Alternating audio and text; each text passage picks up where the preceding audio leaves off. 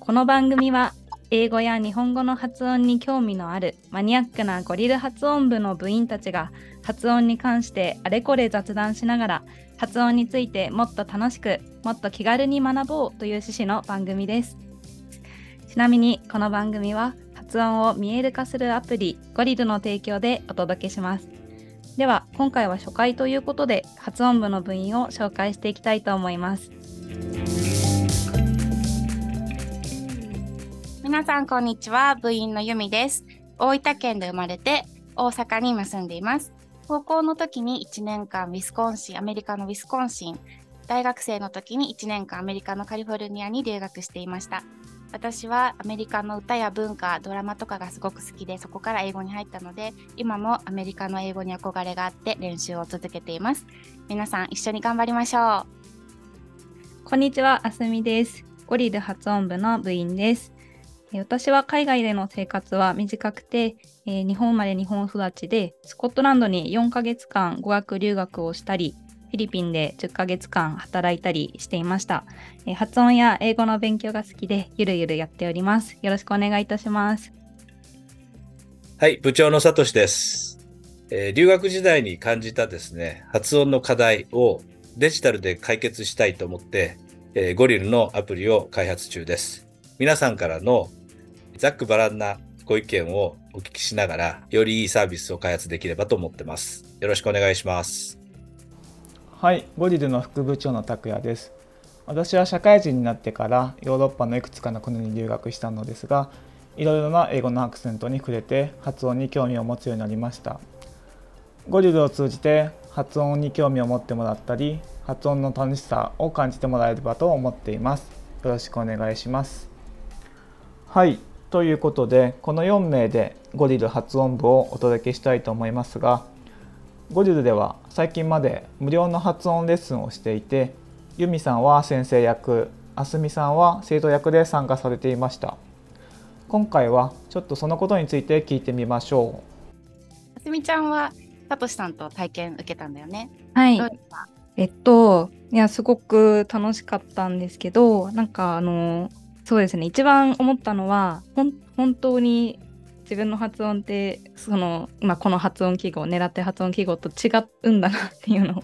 あなんかちょっと意味わかんないかもなんですけどそのなんか今までそれまでってなんでできないのとかなんか何が違うのみたいなことを結構思っててこう違うことはわかるんだけどそれがどうずれどうずれてるのかとかなんか分からずにやみくもに音を出してみてたまにいいけどたまにダメみたいな。なんかそんな感じだったんですけどなんかそれがこう無理のあの人型のこの この赤い丸でここにあなたのとあるんだよっていうのがすごい見えたのはあこういうふうに違うんだっていうのが分かってすごい納得感みたいな。なんかああそうなんだみたいな。すごい分かってなんか嬉しかったようななんかそんな感じでした。確かにあれってさなんかこうゲームみたいでさこう何回もやってすごいこうなんていうかハマるっていうかさこう一回やって終わりじゃなくてもう一回やってみたいもう一回やってみたいっていう感じに私すごいなったんやけどあすみちゃんもそんな感じ？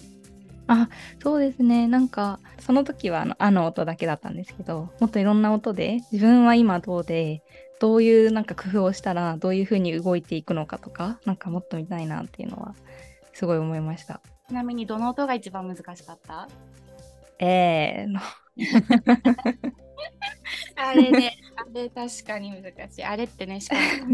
もあの小文字の A と E がこうくっついたようなやつだよねなんかあれ私ちなちらっと聞いたのがすごいアメリカ英語っぽい発音やなっていうのを聞いてイギリスではもうちょっとあよりに近いさらっとした音って聞いたから特にあすみちゃんはその、ね、スコットランドに行ってたから余計に難しかったんじゃないかなと思うけどあのエビフリアのやってみた？あエビフリア やってみました。ちょっと恥ずかしかったです。そうそうエビフリアって言った時の最後の音がこのえあの音に近いよっていうのあれでも面白いよねやり方。はい、えー、なんかああいう工夫とかってどうやって思いつくんだろうって思って、ね、でもそうやってやってみるとその日本語とその英語にもこうちょっとオーバーラップしてるところがあるって気づくとなんだろう一全く新しい音っていう感覚じゃなくてやりやすいかなって思ったんやけど。あほんそうですね。本当になんかこう自分の口が本当に言えない音なんじゃなくて、まあ、どうコントロールするかを、まあ、知らない音だったんだなっていうのはなんかすごい一個気づきだったかなって思います。いやでもちょっと恥ずかしいですけどね できるようにできるようにというかその時アプリでできててもちょっと言う自分で言うのはまだまだ恥ずかしいんですけど。でもあれってねアプリがなかったらなんか余計恥ずかしいのかなって私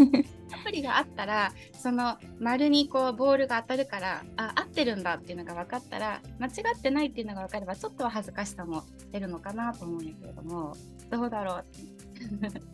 確かに。そうですね。なんかそのちょっとお話ずれるかもなんですけどそのさっきおっしゃってたアメリカ英語っぽい音だっていうあのお話でなんか辞書とかで発音記号を見てるとその同じ音って書いてあるのに実際こう発音の音声聞くと例えばイギリス英語とアメリカ英語でなんか違う違うく聞こえるっていうのが結構あって不思議だなって思ってたんですけどユミさんそういうの感じたことありますか？あそうその例えば「えー、えー」の音？そうです。結構その後ろにすごいマニアックな話になるんやけども後ろに来る音によってちょっと音の変化だったり音の幅が変わったりするのかなっていうところは思ったね、うん、でも基本的にその発音ができてそれで言っていれば伝わるっていうのも分かるし、うんそこはどれだけマニアックに行きたいかっていうところにも変わってくるとは 思うけどイギリス英語ともやっぱり違うしね。なんかすごい私の中であの音はアメリカの音っていうイメージがあるかな。なんかアメリカ英語の時その音めっちゃ長くなるイメージがあります。なんうん、えーみたいな。そうそう、なんかちょっと、understand みたいな。うんちょっとなんか、ねちょーってした感じの、さらっとした音ではないよね。確かに。なっていうのは私それもちょっとあってなんか言う時ちょっと恥ずかしいのかもしれないです。うん確かに、なんかそういうイメージがあるって余計にそういう風に思っちゃうかもね。確かに。そうですね。他の音では何か難しかったとか、これは簡単だったとかだった？えっとちょっと知識があの曖昧であんまりあれなんですけど、ん。あの普通の A なんか普通の A みたいな発音記号とあともう一個なんかアルファみたいな通の A かけあ普通の A ってなんか普通の A っぽいのが2個あると思うんですけどこの2つとかはほぼ聞き取れないから自分も言えないみたいな 悩みはずっとあります。確かに日本語だと全部「あ」で済ましちゃうもんね。うんはい。この A の発音記号でこの A の口を大きく開けるあの熱いの「は」ああの音とかも私最初練習した時こんなになんだろう口を開ける開けるんだってびっくりしてなんかどうしてもこの単語のスペルで HOT って書かれたらどうしてもなんか「お」に寄っちゃうところをこの「お」のイメージを外すところからやらないといけないよねでも一回やったらこの音は日本語の「あ」に近いから比較的わかりやすいのかなと思うんですね。確かになんか口をどれくらい大きく、まあ、最大開けたら多分その音どこまで小さいのまで許容範囲なのかなみたいなのがなんか不思議だったりはします、うん。なんかどこの時点から違う音って思われちゃうんだろうみたいな。今ねゴリルのアプリ開いてるんやけどこれで見てみると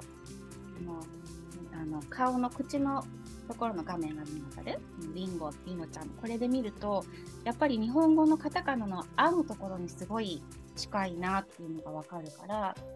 そのイメージっていうのもあるよね。どうしても「お」のイメージであるけど、こうやって見たらあこの位置はカタカナの日本語の「あ」と近いんだっていうのが分かったらもうちょっと言いやすくなったかなって。この「熱いの」この「は」でもどっちかっていうと「ハット」に近い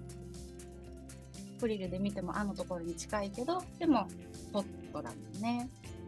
面白いねなんかずれてるところがでもそれが分かったら一回分かったら戻せる戻せるっていうか英語あの伝わる英語寄りにいけるそうですねこの、まあ、狙った音を自分で出せるようにコントロールできるようになるっていうのはやっぱ練習あるのみですね。口の中のどこから音が出てるかっていうのがその日本語と英語と比べられるっていうのはすごい面白いなと思った。はい、本当にもっといろんな音でやってみたいです。ねえ。うん あとさ、あの音はどうだった？あの V をひっくり返したような音。短くて鋭い、あ、あ、あって音。あれは難しくなかった？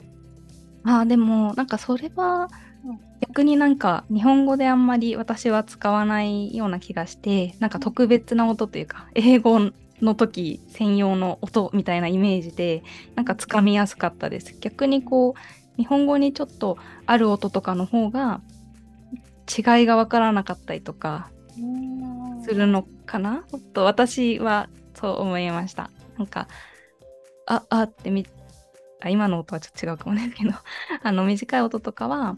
なんか「オーティメット」っていう時とかなんかすごいいやこんな音日本語で出さないよって思いながら出してるから比較的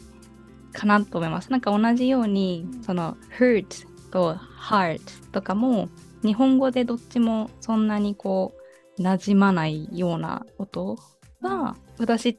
私はすごいつかみやすいかなって思いました。やっぱ難しいのは日本語にある音。とあとはい「えー」っていう。そっちが難しかったです。確かになんか R とか TH の発音ってもう日本語にないの分かってるからなんかもう最初からこう違うものっていう感じで練習するなんか気合も違うけど「あ」に似てる音とかだったら余計になんかそれが合ってるか違いもすごい小さいもんねだからそれが合ってるか合ってないかっていうのを自分で見えなかったらやっぱり誰か確認してもらう人がいなかったら一人で練習するのは難しいよね。はい自分の耳に頼って発音練習するのはすごく難しいなと思います。自分の耳はやっぱ日本語に慣れてるので全部同じに聞き取っちゃうのはすごい感じるのでこうやってこう画面にやっぱ見えてるのはいいですよね。そうよね。はい。同じに聞こえるけど、あの画面で見たらやっぱり違うもんね、場所が。そうそうそうなんですよね。あれが画期的ですあすみちゃん、その A みたいな発音記号の時の練習で、あすみちゃんはスプーン使って練習して、えーしてないです。スプーン。なんかさとしさんのなんかあの秘密の技で、口を開けてで、しかも舌をちゃんとしっかり落とすために、スプーンをね、口の中に入れて、で、スプーンを下に下げて、舌を、舌と口を開けて下げようっていう練習をしてたのを見たんだけど、それでやると本当一発で音が出てた人もたくさんいて、えーそういう練習も面白いね。えーすごいいいですねちょっと今度やや今やってみようかな ね今やってみようよ。ちょっとスプ私もーン持ってきますね じゃあちょっと待ってね。ゴリルのつけてみる。あー。あー。どのくらいのサイズのが普通のこんなこんなので大丈夫ですか？こんなので。そう、これを口に入れて、は下に押すな。あー。あーあ今ね、それしたらちゃんと緑のところに赤丸が当たってるよ。あー。あーどのくらい奥まで入れたらいいんですか？なんかね、結構その日本語の「あ」と違って、こっちの英語の「あ」の方は下の奥が下がるイメージがあるから、あんまり入れすぎるとおえってなっちゃう。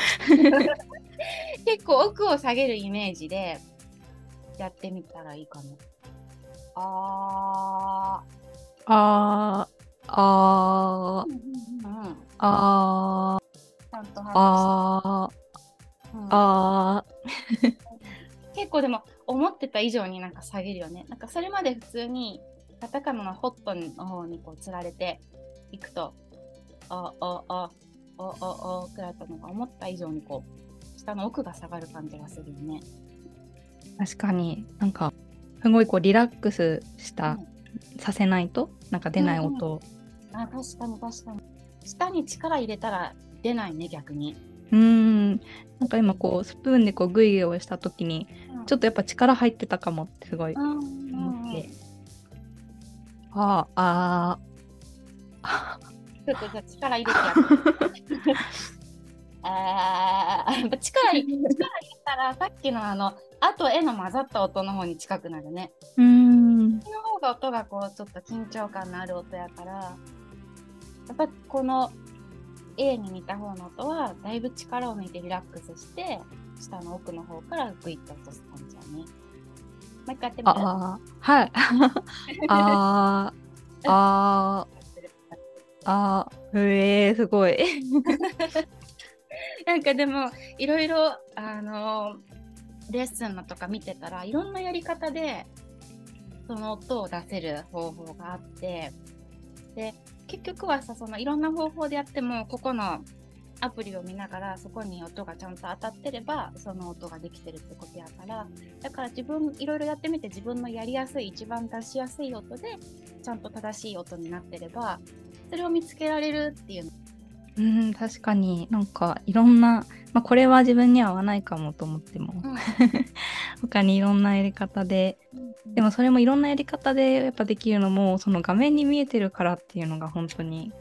大きいですね。なんか多分耳で聞いたら私この音が合ってるかどうかってもう全然わからないから改めて。私もなんか昔ね発音練習するときにそのネイティブ先生にこう普通にお話をしてるときに発音が違ったら直してねっていうふうにすごいお願いをしてやってたんだけどどうしてもやっぱり会話のレッスンだったら会話を続けることっていうのが重要になって本当にすごい発音にあの特化した先生じゃない限りちっちゃな音の違いとかっていうのはやっぱり直してはくれないっていうか、まあ、直せないところがあるからそうなってくると自分で分かるっていうのはすごいいいよね。えー、本当に本当ですねちょっと 今日からやります。うん、私この新しいアプリを使ってその朝起きた時に練習したりするんだけど朝起きた時って結構なんか寝起きやから顔もこうリラックスしてるしあのなんかリラックスしてるから音が結構出やすいっていうのもあるから今度ちょっとあすみちゃん朝一でやってみて。わかりました。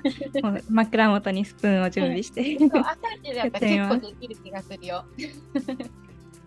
あとはあれよね、何回もやっぱりやっていったら気づかないうちにそれが定着してできるようになるよね。最初はすっごい本当にスプーン使って一生懸命やってるけど、だんだんスプーンなしでできるようになって、で、そのうち何も考えずにできるようになってきたら、そしたらもういいね、理想的やね。筋肉の記憶的な感じで、はい、練習するのがやっぱ大事ですね。英語喋るときに声が低くなったりするって感じたことある？そうですね。低く私の場合はでも先になんか知識ベースでというか低くなるらしいぞというのをもうなんか先に聞いちゃってたのであの意識して低くしたりすることはあります。なんか自然に切り替わってるかどうかはちょっとわからないです。なんか海さんはどうですか？さやった日本語のあーって言ってみて。ああ？で、さっきスプーン使ったこのあーああこっちの方がなんか低く聞こえる気がするんやけど。ええー、そうなんだ。なんかにあいうえおのちょっとじゃああすみちゃん聞いてみてくれる？はい。日本語のあがあーで今からスプーンでます。あ確かに。ー なんか気持ちやけどなんかやっぱり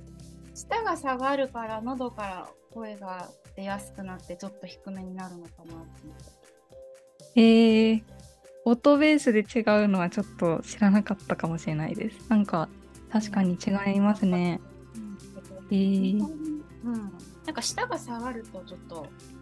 音が低くなるのかなどうなんだろう、うんちょっと誰かに聞いてみたい。さてこんな話で盛り上がっているところに部長のさとしさんがやってきて日本人の英語アクセントについての話が始まりましたこれ、ジャパニーズアクセントはいいと思うって、これ、あすみさん書いたやつ。はい、そうです。そうちょです。っと背景というか考えを聞かせてもらってもいい？そうですね。あの、さとしさんもブログで書いてらっしゃったと思うんですけど、なんかネイティブに、ネイティブスピーカーたちに寄せていくとか、なんかそれっぽい発音だけが、あの英語の発音だっていうふうに全然思わなくってなんか私はネイティブスピーカーよりもこういろんな国の人たちと英語であのコミュニケーション取るっていう機会がすごく多かったのでなんかそれぞれの人たちのそれぞれの話し方があってやっぱりかっこいいなと思ったしなんか自分のこの英語もどうしてもこう拭いされないこの日本語アクセントもあの私のアイデンティティの一部だっていうふうにすごく思った思っているのでなんかこう発音矯正みたいななんかそういうのは全然あのしていこうっていうふうに強く思ってるわけではなくてあのただでもでも分かってもらえない時もやっぱあるよなっていう。そうそれはそれは伝わらないと意味がないよなっていう。のもすごく思っているのでなんかそこのこうどう直すっていう言い方はすごく、まあ、正しくないなと思うんですけどなんか発音を自分でこう練習して変えていくっていうことへのなんか取り組み方とかスタンスとかってどうしていくのかなみたいななんかそういうバランスが自分の中でまだ固まってないなと思ってちょっとぜひ皆さんと話したいと思ってなるほど深いテーマです由美さんはなんかこのテーマについてはどう思ってます？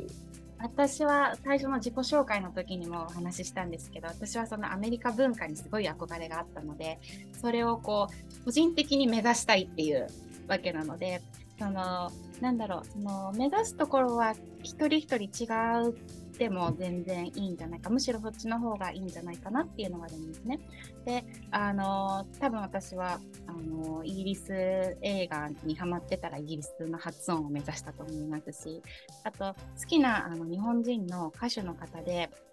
その方が英語でも歌ったりするんですけどその方の英語は本当にアメリカ英語でもないしどちらかというと日本語のカタカナ英語に近いんですけれども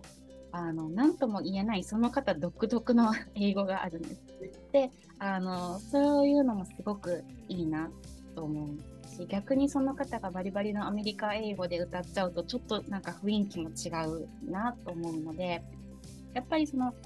ただ通じないとっていう通じた方が相手にとっても自分にとってもコミュニケーションが進みやすくなるのでそれはすごい一つの利点だと思ってあとはその前もお話に出たようにいろんな自分の中でいろんなアクセントがあってその場によって使い分けたりするのもなんかちょっとおしゃれだなって思います。うん。いいね。なんか自分の好きな今日はこのフレグランスおしゃれアイテムみたいな感じってこと、うん、方言とかとも近いですね。この人と喋るときは私大分弁だけど、こういうとこで喋るときは標準語を使う。あんまり標準語になってないかもしれないけど、うん、そんな感じでこう相手とコミュニケーションが取りやすいものを使い分けていけたらなって思います。なるほど。すごくなんか分かりやすい。僕もそう思う。あの、同じことを感じてるところもありますね。あの、すごく深いテーマだと思うんですけど、その、なんだろうな、えっ、と、ゴリルというアプリを開発するにあたって、何をこう基準の英語にするかっていろいろ議論もしてきたんですよね。で、まあ、あの、ムーンという会社そのものがヘッドクォーターアメリカだし、アメリカの、えーえっと、従業員も多いって、アメリカ由来の、バックグラウンドを持った方が多いってこともあって、現時点ではアメリカ英語を中心にやってるんですけど、私自身はもう何英語でも、えー、いいな、あるいは英語を超えて別に違う言語も、えー、ゴリルは将来的にはカバーするんじゃないかなみたいなことも考えていて、で、こと、日本に関していくとですね、このジャパニーズアクセントっていうのは多分カタカナ英語って言われるもんだと思うんですけど、それは、まあ、150年とかもう少し前ぐらいから、えー、日本人がこう工夫を凝らして培ってきたもので、ほぼ全員これ喋れるんですよね。この、えー、カタカナイングリッシュは、ほとんどの日本人が喋れると思うんですよね。で、我々が今ゴリルで、えー、こう目指しているものの、まあ、一つとして、日本人のその英語の発音をこう変えていくっていう時に、えー、カタカナ英語ってなくてはならない基準なんですよね。で、そこからの、えー、例えばアメリカ英語との距離だとか、場所の違いとかっていうことを示す、えー、ことがあの、すごくこう大事なバリューになっていて、だからみんな安心感を持って、えー皆さんがこう、ずっと脈々と、えー日本人として持っている、えーこのカタカナ英語のアクセントから、もう少し違った英語のアクセント、次の、なんていうんですかね、日本の、日本人の英語のアクセントっていうのをこう、えー、炙り出していく。そういう過程にあるんじゃないかななんて思っています。はい。で、これはアイデンティティってさっきあの、あすみさんおっしゃったけど、